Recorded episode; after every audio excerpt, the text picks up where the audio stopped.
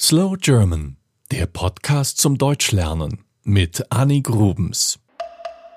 Deutschland hat einen neuen Bundespräsidenten. Er heißt Frank-Walter Steinmeier. Der Bundespräsident ist das Staatsoberhaupt Deutschlands. Er ist also die wichtigste Person in Deutschland. Anders als in anderen Ländern ist er aber nicht derjenige, der sich mit der täglichen Politik des Landes beschäftigt.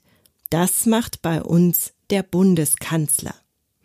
Der Präsident ist eher derjenige, der das Land nach außen repräsentiert. Er empfängt die Monarchen und Staatsoberhäupter anderer Länder und reist selber viel ins Ausland, um Gespräche zu führen. Er soll möglichst neutral sein und auch überparteilich. Er hat aber auch andere wichtige Aufgaben, dazu später mehr.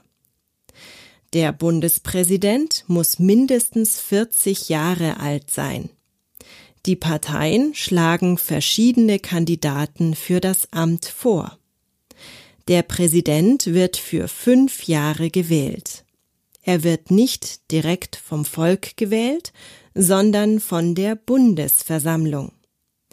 Die Bundesversammlung wird extra für diese eine Wahl zusammengestellt. Sie besteht aus Politikern und Menschen aus dem Volk. Das sind aber meist Schauspieler, Sportler oder andere bekannte Menschen, die man zu dieser Versammlung einlädt. Diese Menschen kommen alle in Berlin zusammen und wählen aus einigen Vorschlägen ihren Präsidenten. Dieser kann einmal wiedergewählt werden, nicht öfter. Der Bundespräsident ist flapsig gesagt so etwas wie der Notar und der König Deutschlands. Er muss repräsentieren und wichtige Unterschriften leisten. Wenn beispielsweise ein neuer Bundeskanzler gewählt wurde, dann muss der Bundespräsident ihn offiziell ernennen. Ebenso die Minister und die Bundesrichter und Bundesbeamten.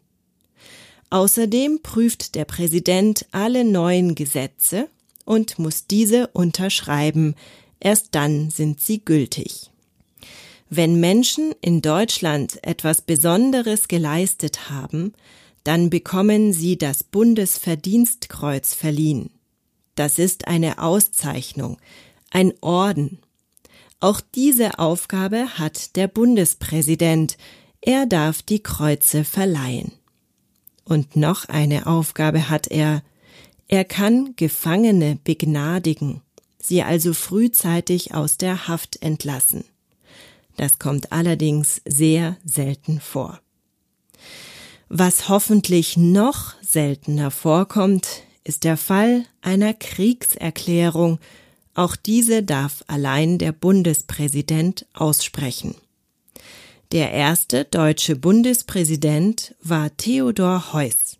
Danach folgten Heinrich Lübke, Gustav Heinemann, Walter Scheel, Karl Carstens, Richard von Weizsäcker, Roman Herzog und Johannes Rau.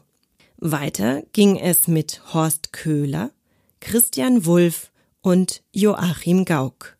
Und der neue Mann ist nun Frank Walter Steinmeier. Vielleicht kennt ihr den Mann mit den weißen Haaren und der Brille schon. Er war vorher Außenminister und vielleicht auch schon einmal in eurem Land zu Gast. Das war Slow German, der Podcast zum Deutschlernen mit Annie Grubens. Mehr gibt es auf www.slowgerman.com.